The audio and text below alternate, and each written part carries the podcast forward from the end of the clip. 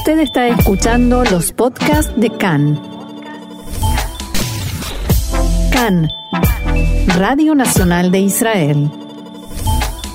Hoy jueves 27 de mayo, 16 del mes de Sivan, estos son nuestros titulares.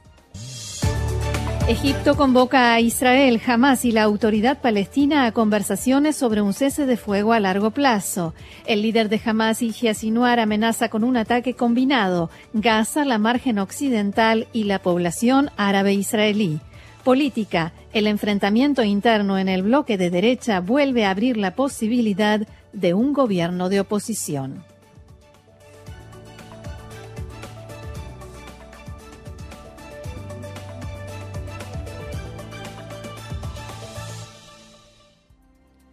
Vamos entonces al desarrollo de la información. En los próximos días llegará a Israel por segunda vez en cuestión de semanas una delegación de Egipto para avanzar en los entendimientos entre Israel y Hamas. Recordemos que esta mediación egipcia fue la que logró el cese de fuego en el último enfrentamiento con los grupos terroristas de la Franja de Gaza, el operativo Guardián de los Muros. En este marco, Egipto convocó a Israel, Hamas y la autoridad palestina para que lleven a cabo una serie de conversaciones en el Cairo como continuación de ese, cese del fuego entre las partes. Vamos a tratar de repasar, Diego. Los puntos principales de la propuesta egipcia son los siguientes. En primer lugar, estas conversaciones en el Cairo con la participación de Israel, Hamas y la autoridad palestina tan difícil de imaginar como suena, pero esa es la propuesta. Cese de fuego a largo plazo, acuerdo para la devolución de los cuerpos de los soldados israelíes y el regreso de los civiles y un programa de reconstrucción de la franja de Gaza. Todavía no se ha establecido una fecha, pero los egipcios siguen trabajando y se espera que continúen en los próximos días para promover la idea. Entre otros temas, se trataría cómo continuar un cese de fuego a largo plazo y el regreso de los civiles israelíes y los cuerpos de los soldados retenidos en la franja de Gaza.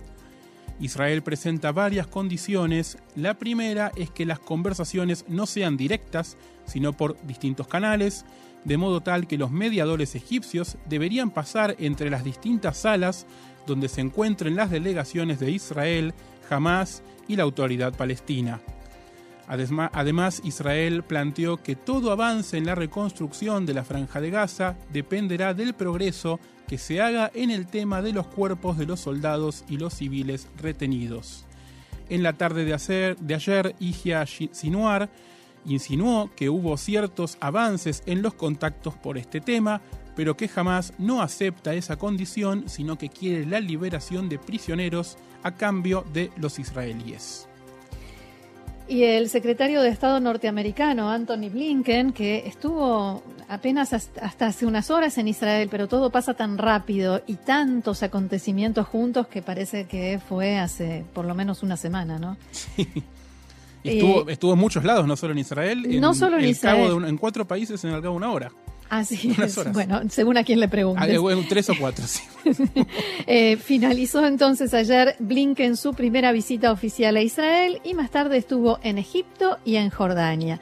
Blinken se reunió con el presidente egipcio Abdel Fattah al-Sisi y con el rey Abdallah de Jordania para tratar sobre un posible sistema para transferir el dinero necesario e iniciar la reconstrucción de la franja de Gaza. Por otra parte, Emiratos Árabes Unidos anunció en las últimas horas que se sumará a los países donantes que van a participar en la reconstrucción de la franja de Gaza. Las autoridades emiratíes tomaron la decisión de participar en estos esfuerzos en virtud de un pedido expreso de los norteamericanos. Sin embargo, las autoridades de Emiratos dijeron que lo harán únicamente si Egipto es quien concentra y controla esos esfuerzos. Además hicieron llegar a la Casa Blanca un mensaje directo y claro.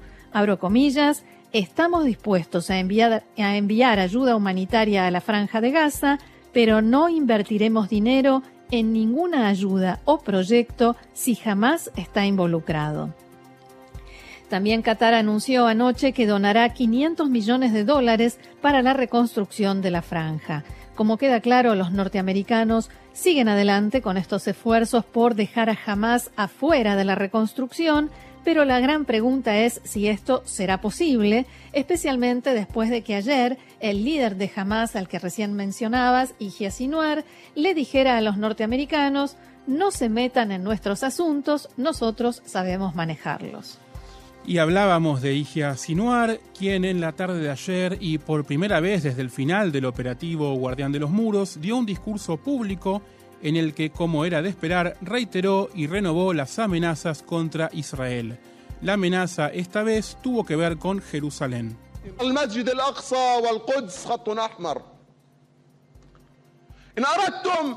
La mezquita de Al-Aqsa es una línea roja, decía o más bien gritaba Sinuar. Si ustedes quieren seguir existiendo por más tiempo, aléjense de la mezquita de Al-Aqsa y de Jerusalén.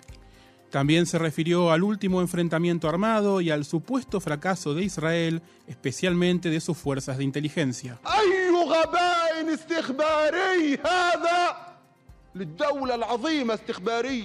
Qué estupidez de la inteligencia del país que se destaca en inteligencia. Comenzaron con un gran engaño cuando el portavoz del ejército anunció a la prensa israelí e internacional sobre el comienzo de la operación terrestre. En ese mismo instante quedó claro para nuestros hermanos de la inteligencia de las brigadas Isedin al-Qassam que se trataba de un engaño, y esto en referencia al brazo armado de Hamas.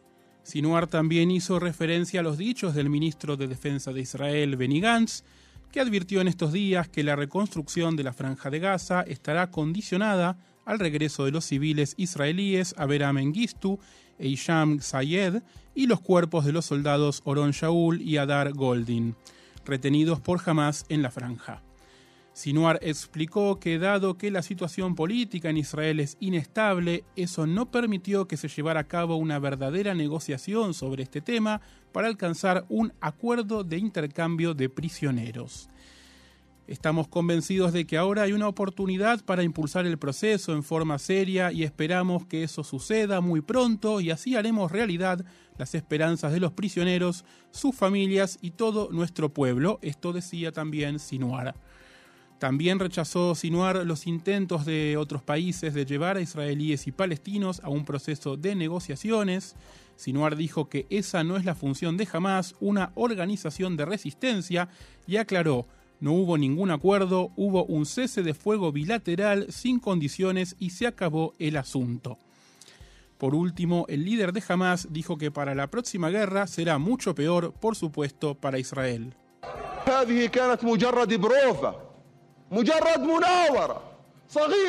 Eso fue tan solo un ensayo general, apenas un pequeño simulacro que demuestra qué puede suceder si intentan atentar contra la mezquita de Al-Aqsa una vez más.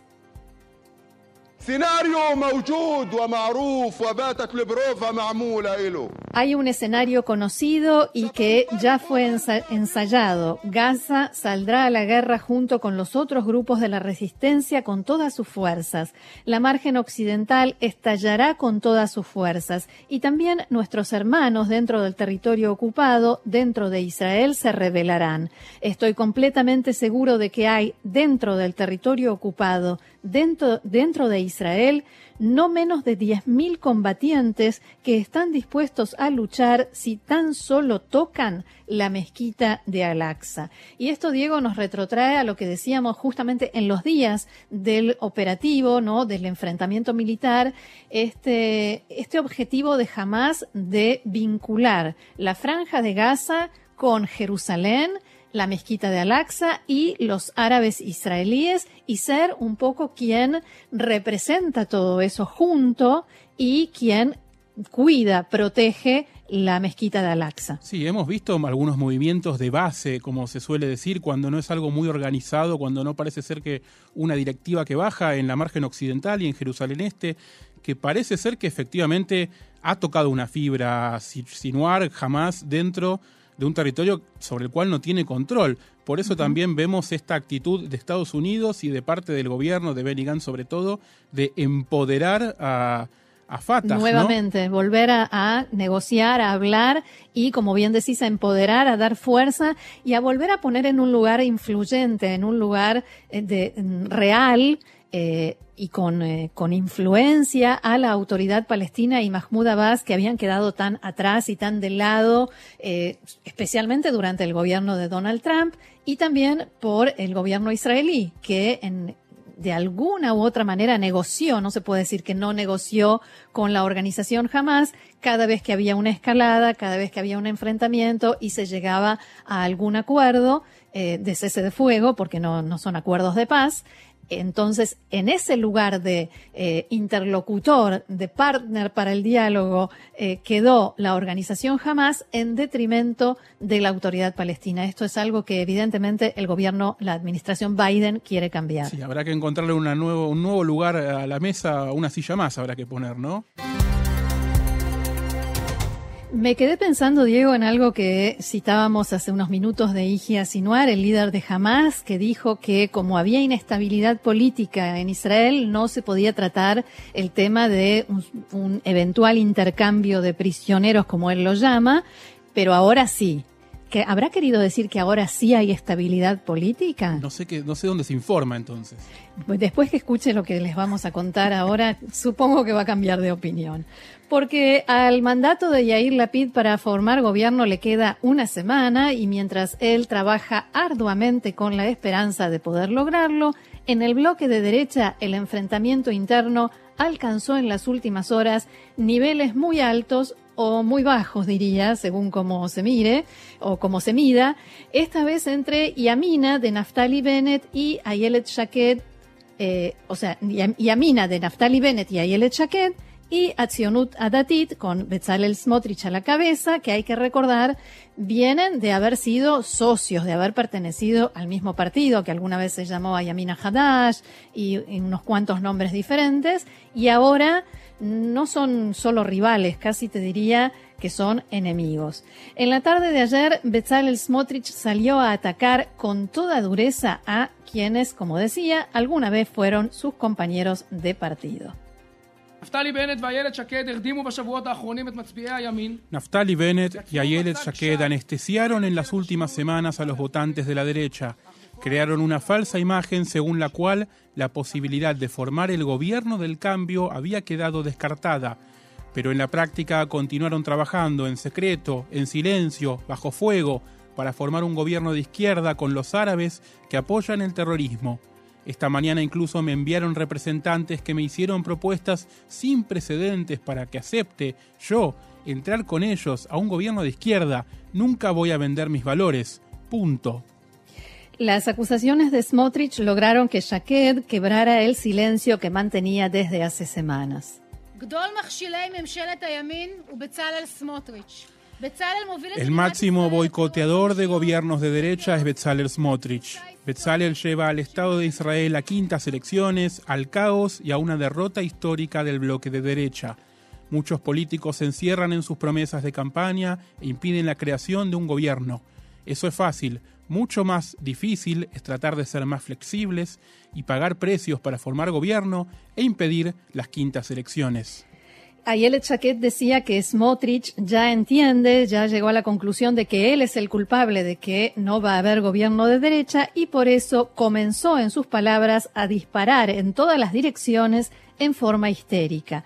Smotrich insiste con que desde el primer momento en que Lapid recibió el mandato, Bennett y Shaked intentan, formar con él un gobierno de izquierda y que lo han hecho incluso durante eh, la guerra o digamos el operativo militar. En los próximos días, Bennett va a decir, decía ayer Smotrich, Bennett va, va, a convocar una conferencia de prensa y va a venir a decir que, dado que no se puede conformar un gobierno de derecha, no tiene más remedio, se ve obligado a formar el gobierno de izquierda con los árabes que apoyan el terrorismo para evitar las quintas elecciones. ¿Hacia dónde nos lleva todo este rifirrafe entre miembros del gran campo de la derecha, peleándose entre ellos.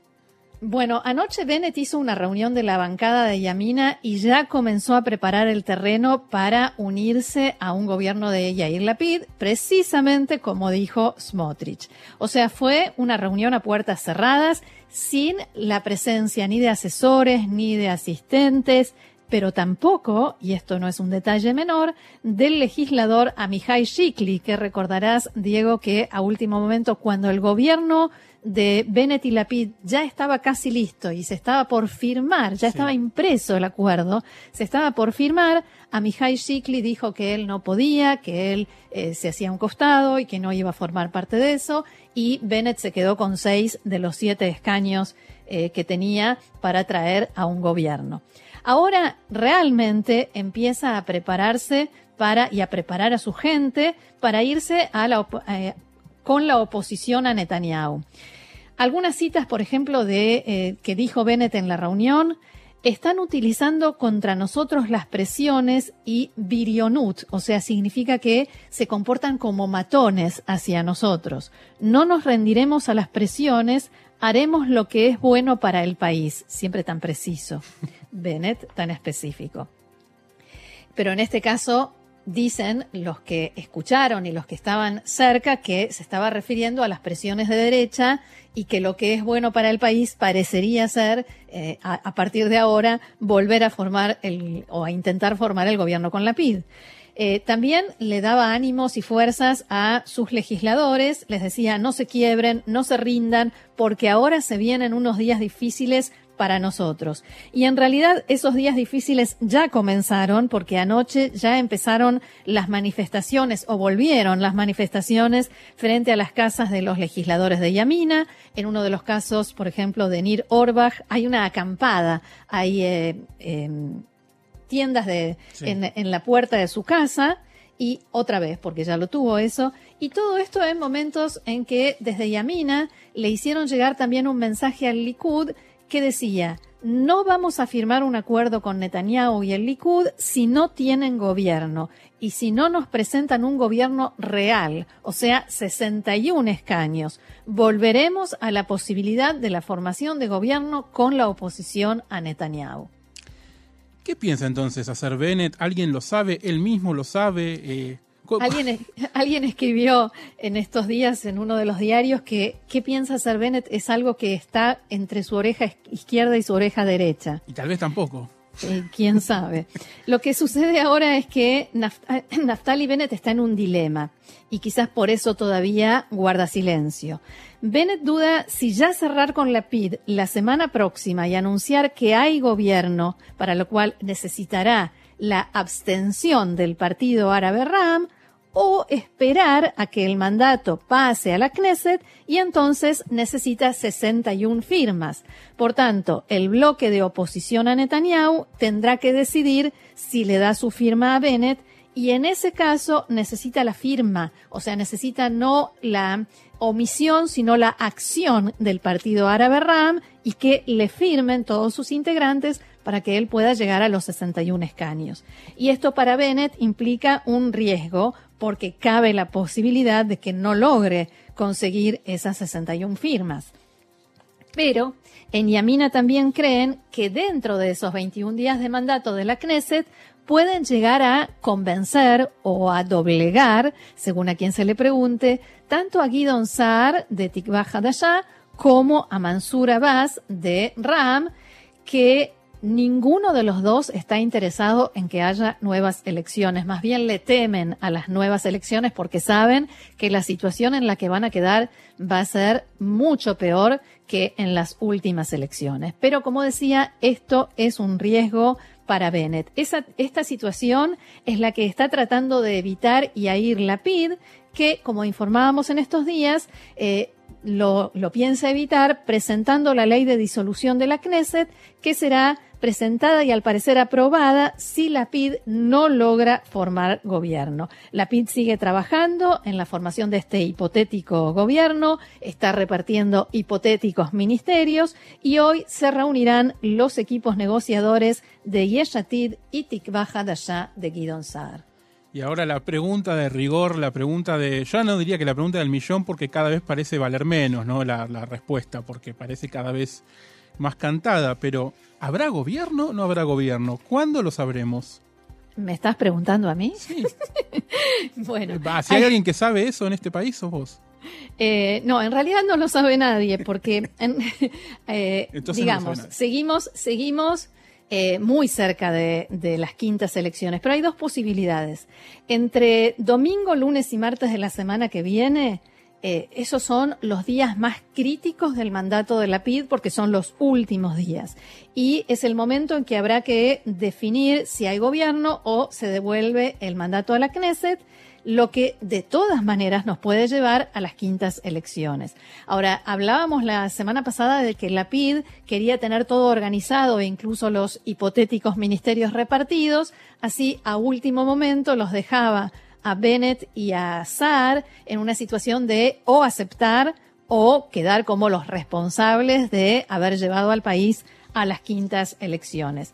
La pelea esta que vimos en las últimas horas, eh, que es un enfrentamiento interno en la derecha, en realidad no tiene que ver con si formar gobierno de oposición a Netanyahu o no, sino es un sí o no a formar gobierno con el apoyo del partido árabe RAM.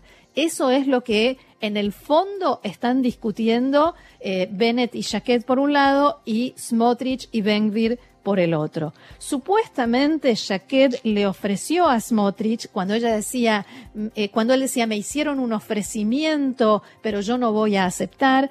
Lo que dicen en Yamina es que Jaquet le ofreció a Smotrich que se una al gobierno de la oposición para que precisamente no se tenga que formar con el apoyo de Ram. Smotrich rechaza la propuesta y sale corriendo a contarle a todo el mundo que Bennett y Jaquet están tratando de formar un gobierno de izquierda. O sea, salió exactamente al revés de lo que ellos creían o esperaban.